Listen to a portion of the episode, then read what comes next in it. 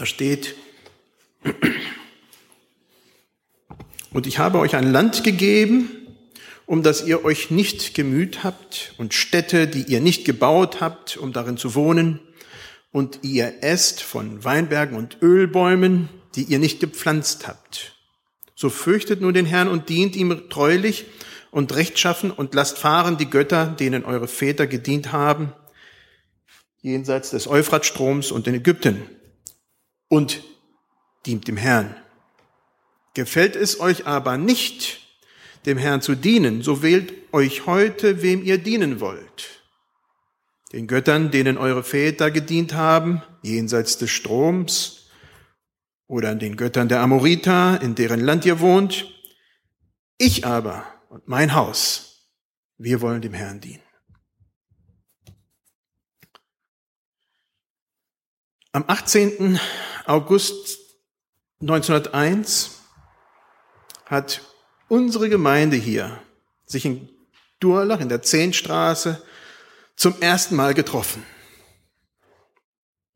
Am 10. bis zum 16. August 1957 hat unsere Gemeinde die sechste Welt, mennonitische Weltkonferenz hier in Karlsruhe ausgerichtet, die zurzeit gerade in USA ausgetragen wird.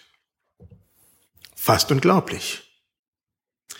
Ab Sommer 1960 siedelte die Gemeinde von Durlach hier hoch auf den Thomashof.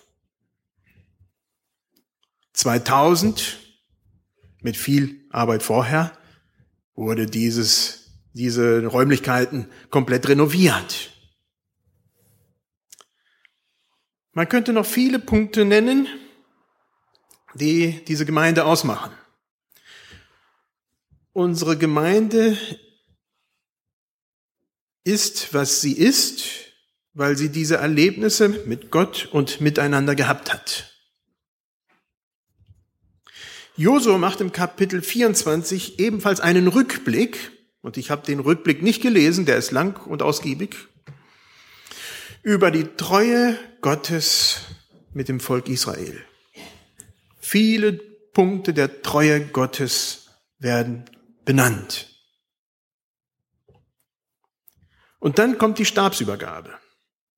Josua ist am Ende seiner Laufbahn, hat noch eine wichtige Aufgabe zu erledigen.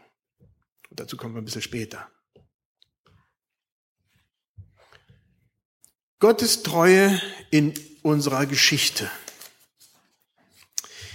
Immer wieder werden solche oder ähnliche Geschichtsaufzählungen in der Bibel erzählt. Und wir können normalerweise wenig damit anfangen, wir normalen Westeuropäer. Andere können sehr viel damit anfangen. Da wird aufgezählt. Sei, sei es Paulus, der das macht, sei es ähm, der äh, Petrus, der das macht, sei es, äh, also es wird der Stephanus. Immer wieder haben wir diese Geschichten, die wiederholt werden.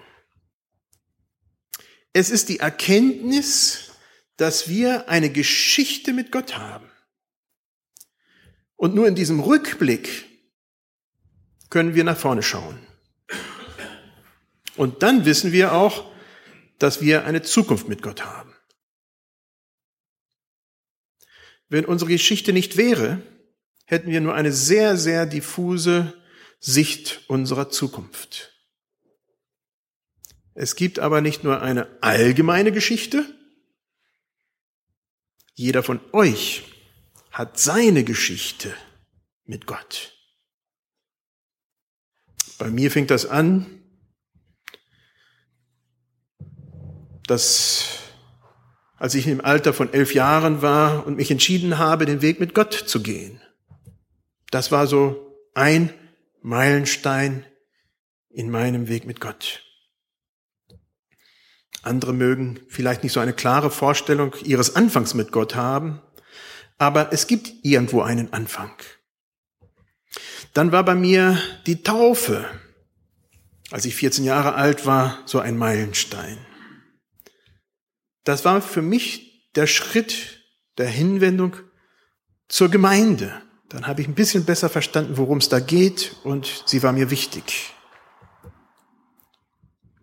Im Alter von 20 Jahren bin ich dann mit christliche Dienste nach Paraguay gereist und habe da unter Indianern gearbeitet. Das war ein wichtiger Prozess in meinem geistlichen Leben, bei dem sich meine Hinwendung zum geistlichen Dienst und zum Dienst an die Ärmsten der Armen festigte. Das ist nach wie vor ein wichtiger Ankerpunkt in meiner Lebensausrichtung. Ich möchte nur kurz Zeit geben, damit ihr Rückblick über eure zentralen geistlichen Punkte halten könnt. Welche sind Eckpunkte deines Weges mit Gott? Was treibt dich geistlich nach wie vor nach vorne? Welche Erlebnisse haben dein geistliches Leben in besonderer Weise geprägt? Ich lasse kurz Zeit, dass ihr euch darüber Gedanken macht.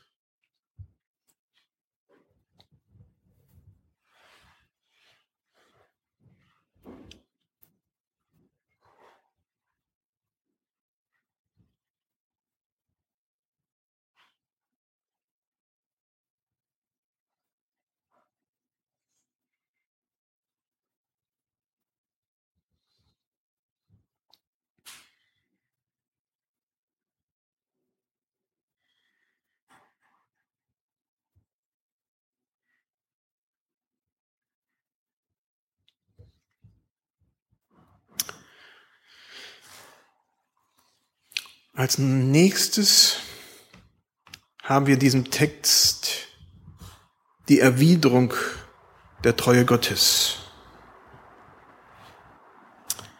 Und zwar werden als erstes fremde Götter benannt.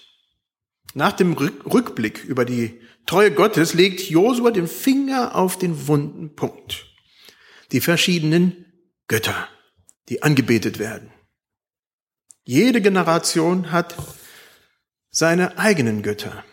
Damals waren sie sehr sichtbar und prominent, handgemacht.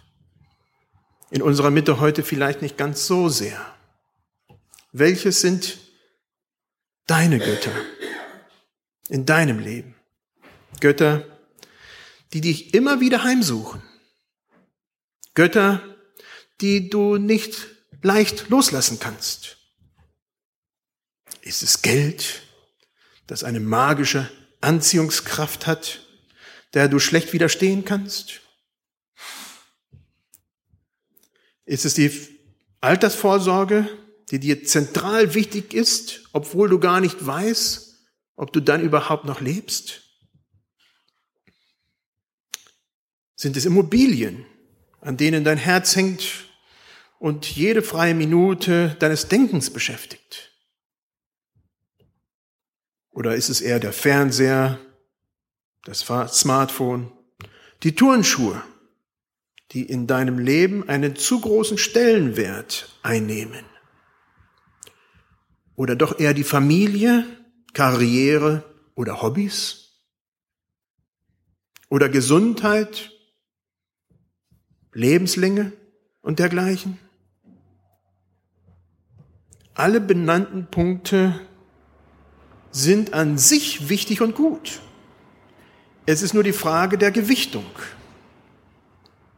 Ihr selbst wisst am besten, was euch nicht mehr gut tut, sondern zur Belastung geworden ist, zu einem Götzenhalt.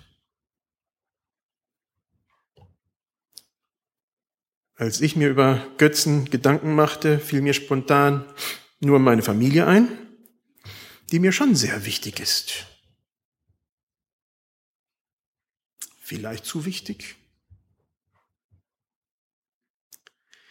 Im Weiter darüber nachdenken muss ich zugeben, dass Süßigkeiten, Eiscreme und dergleichen sehr wohl für mich, für mich Götzen sind. Sie nehmen einen zu großen Stellenwert ein in meinem Leben. Da braucht ihr nur Britta oder unsere Kinder zu fragen. Da habt ihr dann ehrliche Antworten. Der ständige Frust von Britta, sich neue Verstecke im Haus ausdenken zu müssen, wo sie irgendwas Schokoladiges verstecken kann, damit sie noch was hat. Der ständige Frust, dass wieder mal das leckere Eis von mir aufgegessen wurde und für keinem anderen was da ist. Ja, das ist ein eindeutiger Götze in meinem Leben, dem ich letzte Woche wieder abgesagt habe und äh, mich nun für die nächsten Monate und hoffentlich bleibend äh, das korrigiere. Wie gesagt, es geht nicht darum, dass Schokolade oder Eiscreme falsch ist. Es geht um die Gewichtung, um den Platz, den es auf einmal im Leben von uns eingenommen hat.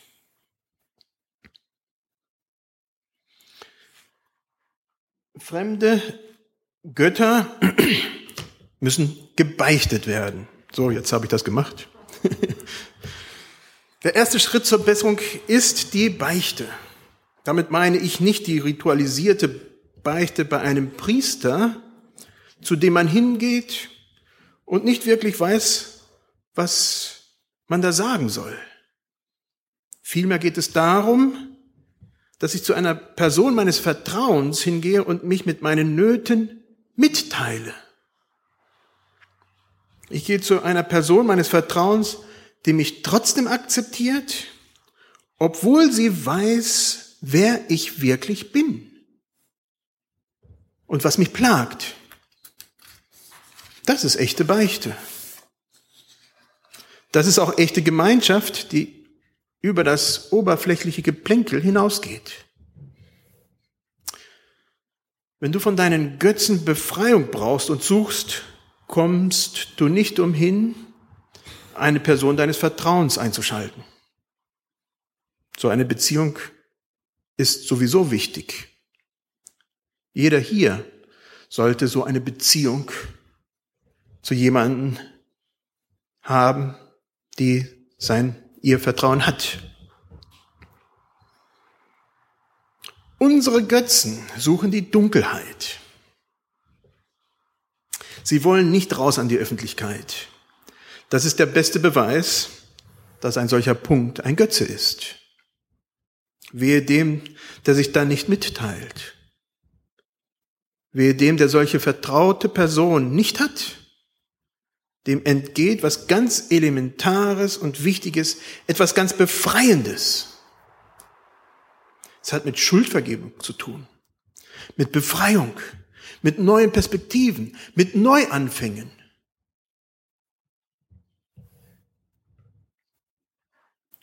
Fremde Götter wollen auch losgelassen werden. Wenn wir unsere fremden Götter benannt haben, wir diese unsere Last anderen anvertraut haben und Gott abgegeben haben, dann können wir loslassen. Dann gibt es einen Neustart, Neuanfang.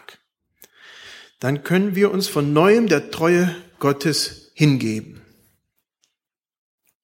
Ich hatte diese Geschichte schon mal erzählt, aber die passt sehr gut hier rein. Ein junges Paar, das ich kannte, war sehr materialistisch eingestellt und sie waren sich sehr bewusst darüber. Dinge, Geld spielten in ihrem Leben eine sehr große Rolle. Zur Hochzeit haben sie sich einen schönen neuen Wagen gekauft. Als Zeichen, dass dieser Wagen nicht ihr Götze sein sollte und andere Dinge auch nicht, als Zeichen für ihr Leben haben sie sich einen Gummihammer genommen und einmal draufgehauen. Auf der Hochzeit. Das war ein Zeichen, ein sichtbares Zeichen für sie, für den Mann, für sie und für die Frau ihm gegenüber. Das soll nicht unser Leben bestimmen, auch wenn es uns noch so wichtig ist. Wenn der Erste deine Kratzer reinfährt, dann ist das okay. Ihr könnt, kennt eure eigenen Götzen. Sie werden vielleicht ganz andere sein. Und ihr müsst Wege finden, mit diesen euren Götzen umzugehen. Aber sie zu benennen, sie einem anderen zu beichten und sie dann loszulassen, das bringt Befreiung.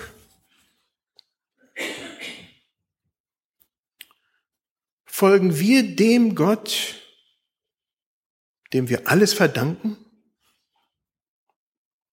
Wenn du in dein Leben zurückschaust, Wem willst du folgen? Deinen Götzen, die dir zu schaffen machen und eine Last für dich geworden sind? Oder dem allmächtigen Gott? Josua sagt zu diesem Zeitpunkt die so berühmten Worte, ich aber und mein Haus wollen dem Herrn dienen. Josua hat sich von den anderen Götzen losgesagt und macht sein Ziel klar. Er macht es fest. Er will alles in seiner Macht tun, damit die, die ihm anvertraut sind, ich aber und mein Haus, gut aufgehoben sind. Und natürlich er selber auch. Er will sich darum kümmern, dass seine eigene Seele nur den einen Gott, Schöpfer Himmels und der Erde, anbetet. Niemand anderem.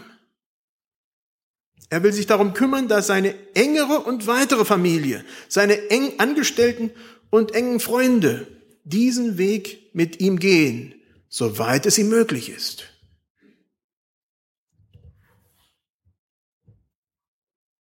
Kannst du das heute Morgen sagen? Ich aber und mein Haus wollen dem Herrn dienen. Ich aber und mein Auto, ich aber und mein Haus, ich aber und meine Familie, wir wollen dem Herrn dienen. Das ist ein Bekenntnis der Treue Gottes. Er hat die ganze Geschichte mit uns getragen, der uns bis hierhin getragen hat und dem man weiter seinen Verlauf anbefiehlt. Ich wünsche dir von ganzem Herzen, dass du das für dich sagen kannst. Ich, ich will es für mich und meine Familie tun, soweit es mir möglich ist. Ich aber und meine Familie, meine Schokolade und mein Eiscreme, wir wollen dem Herrn dienen. Soweit möglich stehen wir auf zum Gebet.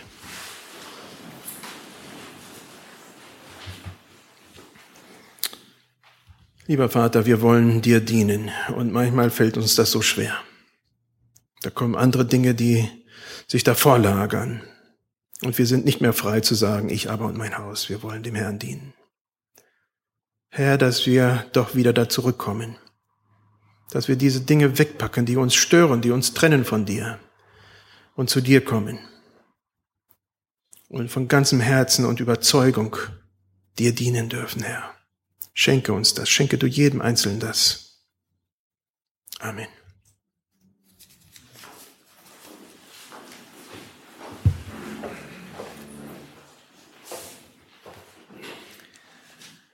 Da wir heute das Abendmahl miteinander feiern, habt ihr ja schon gesehen,